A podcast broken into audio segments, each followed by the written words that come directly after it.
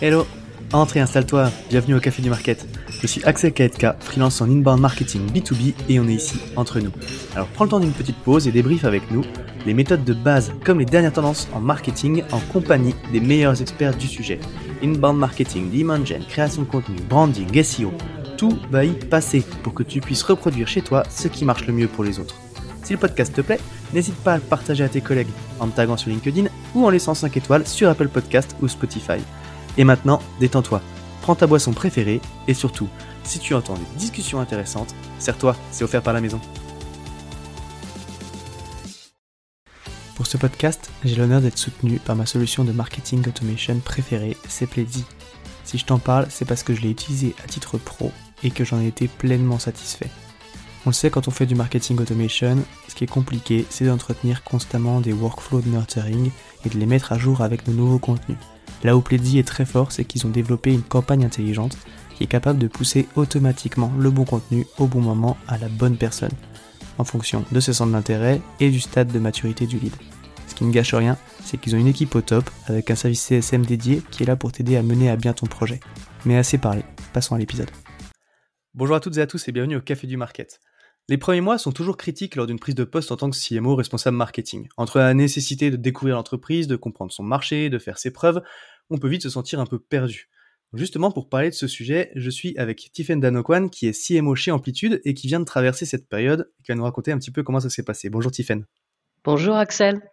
Écoute, c'est un plaisir de t'avoir sur le, sur le podcast parce que c'était une expérience qui est super riche, euh, que j'ai trouvé super intéressante. Donc, je suis ravi de pouvoir parler de ce sujet-là avec toi. Eh bien, merci beaucoup de m'avoir invité. Je suis ravi euh, aussi. Avec plaisir, encore une fois. Est-ce que tu peux te, te présenter du coup en quelques mots, s'il te plaît, pour ceux qui ne te connaîtraient pas? Absolument. Alors, je suis originaire de Sud-Bretagne, dans la région guérandaise. C'est là que je suis née. Et euh, j'ai fait mes études, euh, mes études en France. J'ai travaillé très peu de temps à Paris, à peu près un an et demi, deux ans.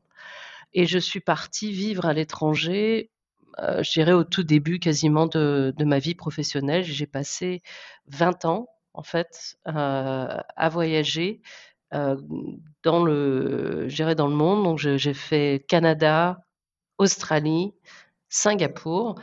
Et j'ai atterri aux États-Unis en 2011 dans la baie de San Francisco et j'y suis toujours. Voilà. Ok, un parcours super riche au niveau mondial, mais en plus aussi au niveau, j'allais dire, des, entreprises un petit peu dans lesquelles tu as bossé, parce que j'ai vu que tu étais passé chez, chez SAP, qui est un, groupe qu'on ne présente plus, mais du coup, aujourd'hui plutôt côté startup aussi. Hein. Oui, je suis tombée dans la tech pendant mes années de stage en école de commerce et j'en suis jamais sortie. J'ai adoré. Euh, ma première expérience était à MicroStratégie à Paris, avenue Kléber. Ça a changé ma vie, professionnelle mais aussi personnelle, évidemment. Et euh, j'ai toujours navigué dans, ce monde-là. Donc, j'ai commencé dans la BI, Business Intelligence. Mmh. Euh, j'ai travaillé pendant deux ans et demi, un peu plus, même trois ans à Cognos. Donc, MicroStratégie, je suis passée à Cognos. Ensuite, j'ai bougé chez Business Objects, boîte française très connue. Mmh. Euh, quand j'étais en Australie, BO s'est fait racheter par SAP et donc voilà. Après, j'ai euh, j'ai continué ma, ma route avec SAP, qui était une entreprise formidable. J'ai passé 13 ans chez eux. Euh, j'ai commencé ma carrière chez eux donc en Australie, Singapour, États-Unis. Et j'ai eu la chance de pouvoir travailler aussi dans l'acquisition qu'ils avaient faite qui s'appelait Ariba, qui est une, euh, une, une, plateforme de, de, de, gestion des achats, donc procurement. Et ensuite, j'ai complètement changé de, euh, je dirais, d'angle. Je suis partie euh chez Dropbox L'idée, c'était vraiment de diversifier un petit peu euh, l'expérience, euh, d'avoir aussi un choc de culture, euh, ce qui était vraiment un choc de culture pour moi, mais qui était très bien, et d'avoir aussi une expérience à travailler dans le B2B et le B2C en même temps. Donc ça, ça, ça a ses propres challenges. C'est là aussi que j'ai découvert le PLG, et je sais qu'on va en parler aujourd'hui. ça a été transformationnel pour moi mmh. de, de, comprendre cette route de marché qui est en plein essor en ce moment. Donc ça, c'était super. Et ensuite, j'ai travaillé pour Colibra. Colibra, qui est une boîte belge Donc là, je suis retournée, je dirais, dans, le, dans, dans, les sources européennes. C'était très très bien. C'était aussi une, une, une, société donc ce qu'on appelle pre-IPO, qui était privé, mmh. avec l'ambition de, de, passer public. Et puis là, malheureusement, Covid est passé par là et c'était un petit peu difficile.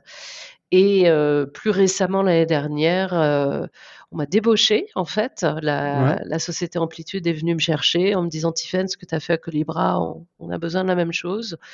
Et donc, on est là, Axel, pour parler de cette expérience. Et je suis ravie de pouvoir partager cette expérience avec toi et, ton audience. Carrément. Bah justement, rentrons dans le vif du sujet. Donc, tu as dit, tu es arrivé il y a quelques mois chez Amplitude. Est-ce que tu peux brosser rapidement le contexte et les enjeux de ton recrutement? Absolument. Alors, tout d'abord, Amplitude, euh, qu'est-ce qu'on fait? Quelle est cette société? Alors, pour, euh, pour les personnes qui, euh, qui travaillent dans le monde des produits, Amplitude est, est vraiment bien connue. C'est une plateforme d'analyse. Une plateforme d'analyse qui aide les entreprises à libérer la puissance de leurs produits. Alors, ça veut dire quoi en, en vrai? Ça veut dire que si vous êtes une société de médias, on va parler d'un de nos clients, Canal+, ou Molotov, Fubo, euh, vous avez besoin de comprendre les données analytiques et le comportement de vos utilisateurs en ligne. Votre produit est un produit digital et vous utilisez la data, la donnée, pour pouvoir, euh, je dirais, améliorer les features de vos produits, faire en sorte que euh, le, produit réponde aux besoins immédiats de, de, votre client, que ça soit fait aussi en fonction du parcours client que, euh, que vous avez avec euh, chaque, euh, chaque utilisateur, chaque client. Et donc nous, nous proposons une, plateforme de données d'analyse qui permet justement de, d'ajuster les features des produits, de lancer de nouveaux produits, qui permet aussi aux équipes marketing de, de pouvoir aussi, je dirais, ajuster les cohortes et mmh. les campagnes qu'elles, font de, de, façon synchronisée avec euh, les, éléments qui sont dans le produit. Donc, pensez expérience loguée, expérience non loguée. Et, euh, ce qui permet de, créer un lien unifié de l'expérience client sur toutes les surfaces et sur toutes les plateformes. Ok. Et donc du coup, par rapport à ça, toi, quand tu es arrivé, du coup, c'était quoi un petit peu le contexte et les enjeux? Alors le, contexte, c'est que la catégorie en tant que telle est vraiment une catégorie qui est en train de se former. La société a été créée en 2014. Euh, j'ai demandé récemment d'ailleurs aux fondateurs, il y en a trois. Euh, Spencer Skates qui est notre CEO, Jeffrey Wang qui est l'architecte, euh, mmh. et Curtis Liu, pourquoi ils avaient créé Amplitude? C'était quoi l'origine, l'histoire d'origine? Ils m'ont tous dit, on en avait assez d'entendre euh, les, sociétés nous dire que euh, les produits ne marchaient pas, et surtout des produits digitaux. Il y a beaucoup, beaucoup, beaucoup de création de produits, et ça s'est accéléré les 20 dernières années. Et quand vous euh, vous parlez de création de produits, il y a tout un process hein, de développement, donc euh, la, création, euh, le build, hein, comme on appelle, le mmh. shipping du produit, l'utilisation du produit et ensuite le retour, hein, l'optimisation, le feedback, etc.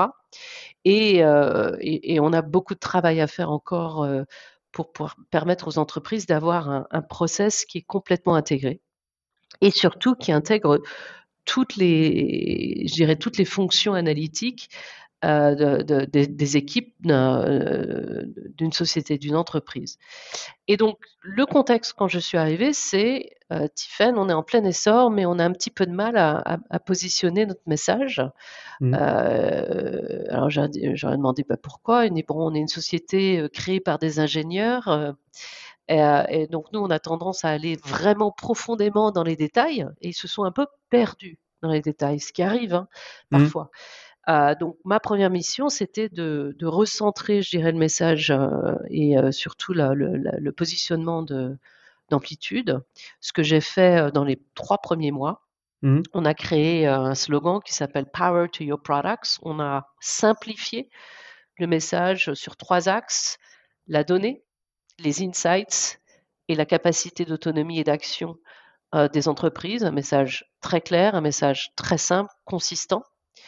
Euh, donc ça, ça a été euh, la première chose que j'ai faite. Et c'est généralement la première chose que je fais quand je rentre dans une entreprise. Je regarde le message Et je vais voir les équipes de vente en leur disant c'est clair ou c'est pas clair?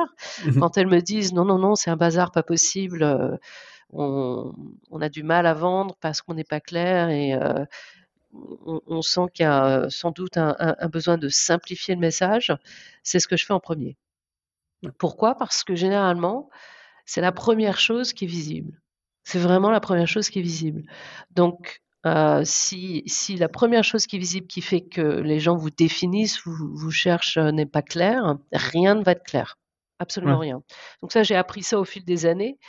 Euh, donc ça, c'était un premier cheval de bataille. Le deuxième, eh bien, comme Amplitude est passé public en fin 2021, c'est quand même une énorme transformation pour l'entreprise.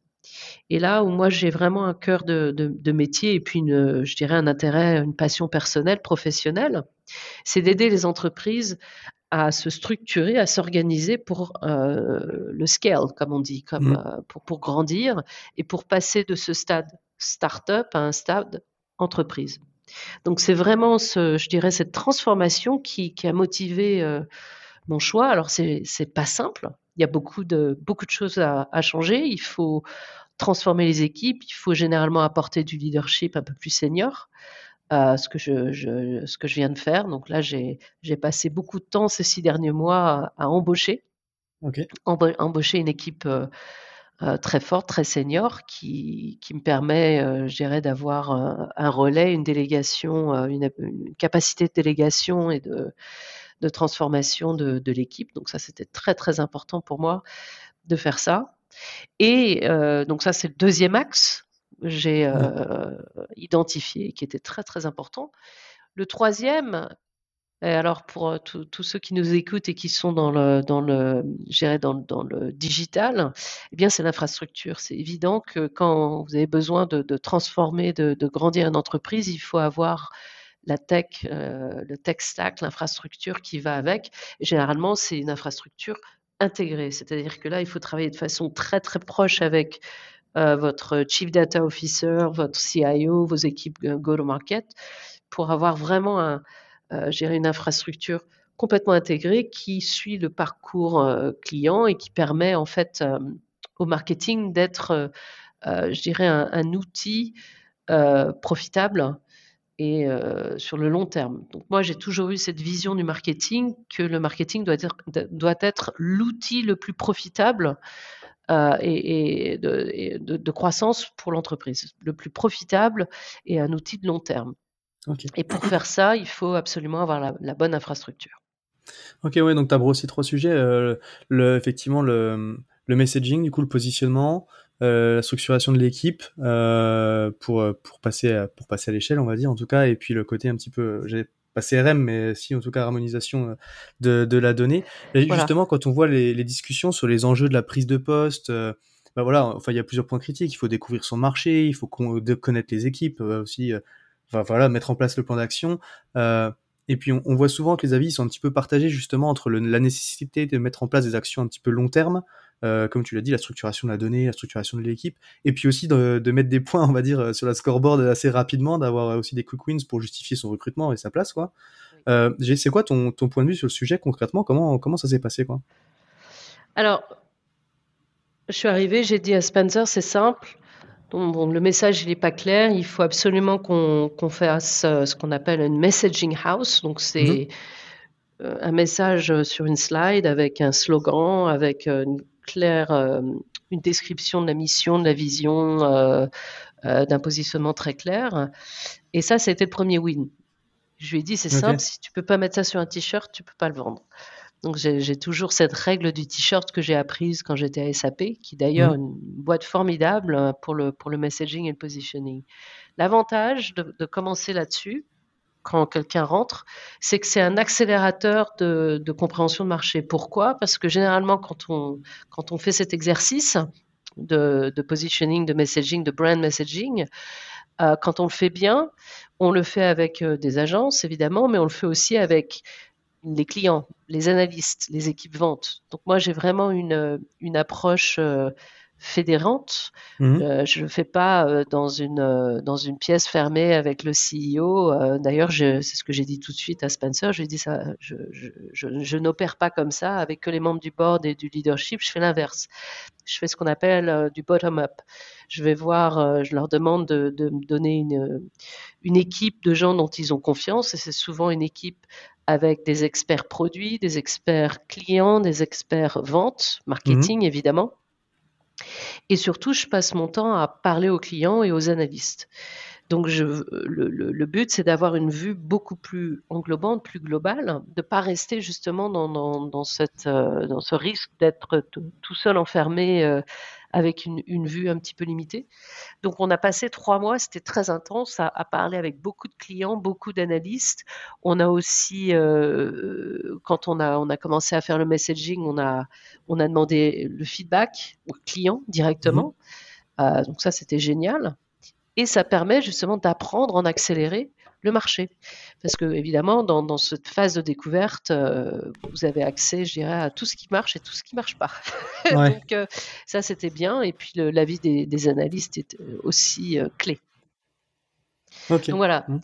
Ça, c'était un premier win et euh, j'avais une deadline qui était très précise. On avait un kick-off interne début janvier. Il fallait présenter la tagline et le message en face de toute la société. Donc, tu imagines bien euh, que c'était c'était très important. Et ça, c'était un win, euh, un très beau win. Mais c'était aussi extrêmement euh, nécessaire pour, pour la société. Vous avez vu l'impact euh, aussi du coup dans le dans le process commercial euh, parce que souvent quand on travaille du coup ces messages là euh, ce positionnement c'est bah enfin c'est c'est vraiment ça, peut avoir des des c'est censé avoir en tout cas un gros impact. Tu l'as dit si les ventes en plus avaient du du mal à vendre parce que c'était pas très clair le fait de clarifier de simplifier ça Alors l'impact Évidemment, euh, moi je l'ai vu en interne une première fois euh, parce que bon, le test ultime, c'est vous le lancez, est-ce que les équipes vont aimer? Et si les vendeurs vous disent euh, ah non, non, on n'aime pas, alors là, vraiment, ça Ouais. se passe pas bien. Et puis là, ça a, été- ça a été plutôt très positif. Donc le premier impact, c'est de les voir utiliser le, euh, le, le messaging, le slogan.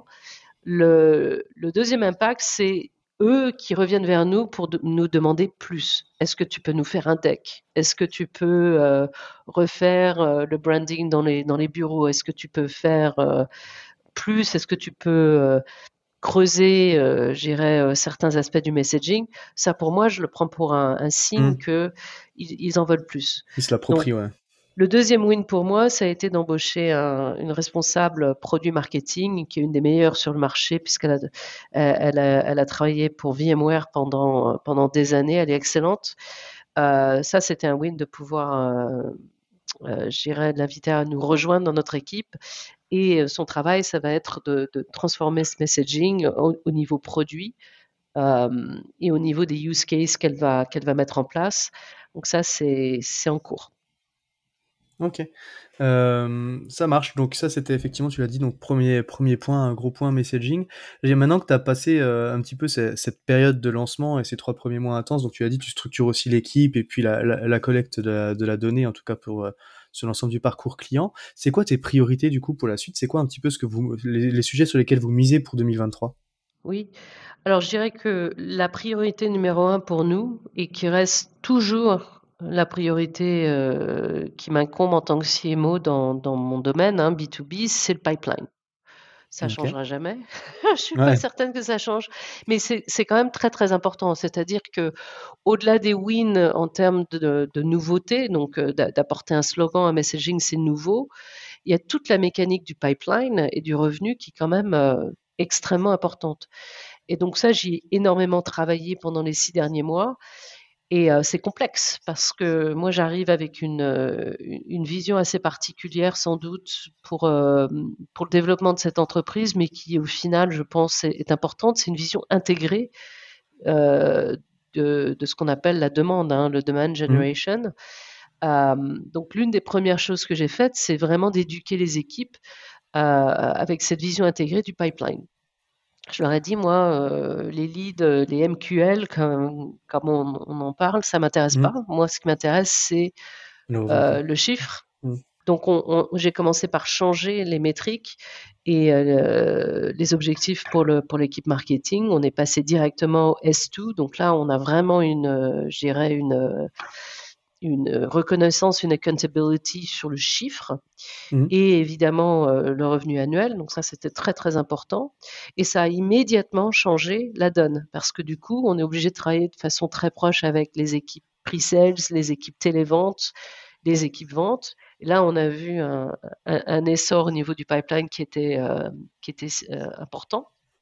Et mmh. après, le but, c'est de travailler sur les conversions. Et euh, ça, les conversions, ça reste un, sujet très important. Euh, et je dirais que le pipeline, c'est le langage du go-to-market. C'est le seul langage que les ventes vont prendre euh, et, qui permet d'unifier, je dirais, l'exécution, le planning et l'exécution des programmes et des activités avec, euh, enfin, je dirais, entre le, marketing et les équipes ventes. D'ailleurs, là, euh, je, suis à, je suis à Paris et mmh. je le vois. Je le vois euh, de mes propres yeux. Je vois, je vois l'effort, je vois l'impact de, de, cette stratégie intégrée qui, qui a toujours été mon cheval de bataille depuis des années et qui marche à chaque fois. Alors, ça marche, mais ça demande beaucoup, beaucoup de travail. Hein. C'est, pourquoi? Parce qu'il faut changer les mindsets. Il y a beaucoup de silos dans les entreprises. C'est un des gros problèmes. Et d'ailleurs, quand on parle de, la relation produit-marketing, ça, c'est un énorme silo aussi.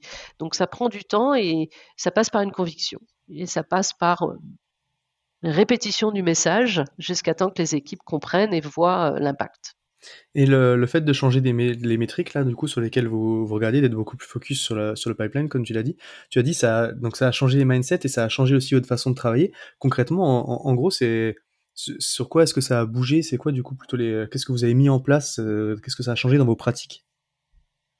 Alors déjà, on, ce qui a changé dans les pratiques, c'est euh, j'ai mis des objectifs pour absolument toutes les équipes. Ce sont des objectifs chiffrés. Moi, j'ai une règle si on peut pas mesurer, on ne fait pas. Mhm. Donc, on chiffre le brand, on chiffre évidemment euh, le top of funnel, hein, euh, tout ce qui est web, tout ce qui est trafic, on chiffre tout ce qui est PR, médias, mhm. on chiffre toutes les activités du funnel, absolument toutes, et euh, on chiffre aussi le contenu. Donc, l'idée, c'est que toutes les équipes soient quantifiables et quantifiées avec des objectifs et des targets ça leur donne un sens de, ça leur donne, euh, je dirais, euh, un sens de direction. Ils se mhm. sentent aussi impliqués dans l'objectif principal, qui est de faire du revenu, évidemment. Mhm. Ça permet de les, les focuser et ça leur donne un sens aussi personnel d'apporter de la valeur. Le pire que vous pouvez avoir pour, pour une équipe, c'est s'il n'y a pas de target, s'il n'y a pas de data, leur travail n'est pas visible, leur impact n'est pas visible. Donc ça, moi, j'ai changé drastiquement et toutes les équipes sont connectées. Donc on, a mis beaucoup en place beaucoup de reporting, hein, beaucoup de beaucoup de structures, euh, énormément de tracking, de monitoring des équipes. Et, les équipes maintenant ont un, objectif en commun, donc tout le monde s'y fait. Donc ça, c'est du concret. On a mmh. vraiment mis en, place des, programmes de ce type. Après, euh, dans, la pratique des, des programmes, euh, une des choses dont je suis vraiment fière, c'est la capacité à, je dirais, euh, connecter le top of funnel avec le milieu du funnel. Alors ça, c'est super dur à faire. Généralement, ça, ça, prend du temps. Il faut faire des programmes spécifiques, mais il faut surtout ce qu'on appelle le handshake hein, entre les équipes télémarketing, les équipes vente et les équipes marketing. Euh, il faut pouvoir synchroniser ce qu'on appelle les touch points, les signaux mmh. et les touch points, et donc ça, on a mis ça en place. Une application concrète que j'ai faite, c'est moi j'ai une équipe leadership évidemment avec des direct reports, mais j'ai étendu mon équipe leadership. J'ai inclus les téléventes, l'enablement, donc la personne qui est en charge de tous les programmes de training, IT, évidemment les ressources humaines, finance. Donc moi, mon équipe, je me suis créé un board, en fait. Toutes les semaines, on se, regroupe. Ils n'ont pas besoin d'être mes direct reports, mais ils font mhm. partie de mon équipe. Et ils se sentent impliqués. Quand je fais un, QBR, quand je fais un off-site, ils sont présents. Euh, et, ça, ça c'est hyper, euh, c'est hyper important pour moi parce que ça donne une vue panoramique et ça leur permet d'être complètement euh, synchronisés les uns et les autres. on a, on a l'aspect budget, donc ça c'est extrêmement important. On a l'aspect euh, employé, personne, développement, Mmh. on a l'aspect infrastructure, on a l'aspect follow-up télé, on a l'aspect équipement du field, et évidemment, on a l'aspect de la demande, du contenu, euh, du média. Ils travaillent tous en équipe. Ouais, ok, donc tu l'as dit effectivement, bah, briser les silos, euh, réorganiser un petit peu, enfin, mettre des targets à tout le monde, en tout cas un objectif commun aussi et quantifier un petit peu ce que doit produire chaque équipe. Euh, donc tu as parlé pas mal du coup de, de ce que tu avais mis en place et, et, et des bonnes pratiques. Euh, les, les sujets qui te posent problème, j'allais dire, si tu devais en brosser trois, euh, c'est quoi tes trois plus grosses problématiques du coup du moment? Euh, PLG, on est en train de mettre en place notre, notre propre euh, engine hein, de PLG, euh, donc tout ce qui est- et on est en train de revoir notre pricing, notre packaging. alors ça, ça prend beaucoup de temps puisque c'est Ouais. quand même une transformation aussi culturelle hein, pour, pour la société. Donc ça, c'est une, priorité pour notre compagnie. Euh, c'est un sujet difficile, passionnant, nouveau, à prendre du temps. Il faut bien le faire en plus. Alors, euh, il y, a- il y a toujours, je dirais, euh, ce, ce challenge. Les gens veulent la réponse tout de suite, immédiatement. Et en fait, c'est le parfait exemple de ce qu'on doit faire lentement pour aller rapidement. Au, euh, tu vois, dans, dans le futur, il faut bien le faire. Donc ça, ça c'est un vrai, euh, c'est un vrai sujet pour nous, qui est très très important. Le deuxième, c'est le développement des use cases. Donc ça, c'est extrêmement important pour nous. Je ne pense pas qu'Amplitude euh, avait vraiment cet aspect. On est très très feature, très Mhm. euh, très centré sur sur les features. Et maintenant, on est en train de basculer complètement sur euh, euh, les expériences et les cas euh, utilisateurs. Euh, donc, donc ça, c'est un deuxième, un deuxième sujet qui est extrêmement, extrêmement important. Le troisième, c'est les partnerships. Donc, tout ce qui est partenariat, pour nous, c'est critique. C'est très, très important. Partenariat technologique, partenariat consulting, euh, revente. Donc, on est en train de développer une, stratégie de partenariat qui, euh, qui est importante. On a fait des investissements assez conséquents. Euh, on travaille beaucoup avec Snowflake, AWS, Amazon, euh, Braze, qui est aussi un partenaire très très important pour nous en, raison, je dirais, de l'importance des, canaux de distribution et d'action marketing et, l'impact que ça a avec les insights. Donc ça, c'est ça, c'est très très important. Mais ça, c'est l'exemple de, quelques partenaires clés pour nous. Mais évidemment, on, voudrait bien s'étendre et, et travailler avec des partenaires spécifiques euh, dans chaque région. Ok, super intéressant. Écoute, merci beaucoup pour, euh, pour tout ton partage d'expérience et, tous ces, ces enseignements. Si on devait résumer notre échange, euh, s'il y avait un conseil que tu voudrais mettre en avant pour un marketeur, un CMO qui va prendre son poste, euh, ce serait quoi? De rencontrer les clients le plus vite possible. Mais vraiment. Ça, c'est une chose qui est souvent très dure à faire. Euh, moi, la première, hein, on, est un petit peu happé dans ce que j'appelle le plumbing, la plomberie du marketing. Mm. C'est souvent le cas. hein, les six premiers mois, on, on doit vraiment euh, refixer toute l'infrastructure, toute la structure marketing. Mais il ne faut pas perdre euh, pied, il ne faut pas perdre pied avec la réalité du marché. Et ça, c'est très important. Et c'est souvent euh, l'équilibre délicat à trouver. Il faut absolument rencontrer les clients le plus vite possible. C'est un accélérateur pour tout, finalement. Ça permet aussi d'ancrer euh, les équipes, d'ancrer le leader dans, dans la réalité, de- d'entendre euh, les choses telles qu'elles sont. Euh, et je trouve que c'est formidable de pouvoir rencontrer les clients. Carrément. Bah, écoute, je te rejoins à à 100%. Bah, écoute, encore une fois, merci, merci pour tout ça. Merci d'être venu sur le podcast. Si jamais il y a des petites questions pour toi, on peut te trouver, je sais pas, sur, sur LinkedIn peut-être. Oui, euh, absolument. Tiffen Danokwan, vous pouvez me, me- me trouver, m'envoyer des, des messages. euh, je serai ravie de pouvoir euh, répondre à vos questions. Top. Bah écoute, encore une fois, merci beaucoup. Et donc, notre, notre interview en tout cas touche à sa fin. Il me reste à te souhaiter une bonne journée. Merci Axel. Salut. À tous ceux qui ont tenu jusqu'ici, déjà merci beaucoup. Et j'imagine que le sujet vous a plu. Donc n'hésitez pas à envoyer de bonnes ondes à notre invité. Pour ceux qui le souhaitent, le meilleur moyen de soutenir le podcast, ça reste d'en parler autour de vous et de laisser 5 étoiles sur ta plateforme d'écoute préférée. Je compte sur toi. Dans tous les cas, à bientôt pour un prochain rendez-vous au Café du Market.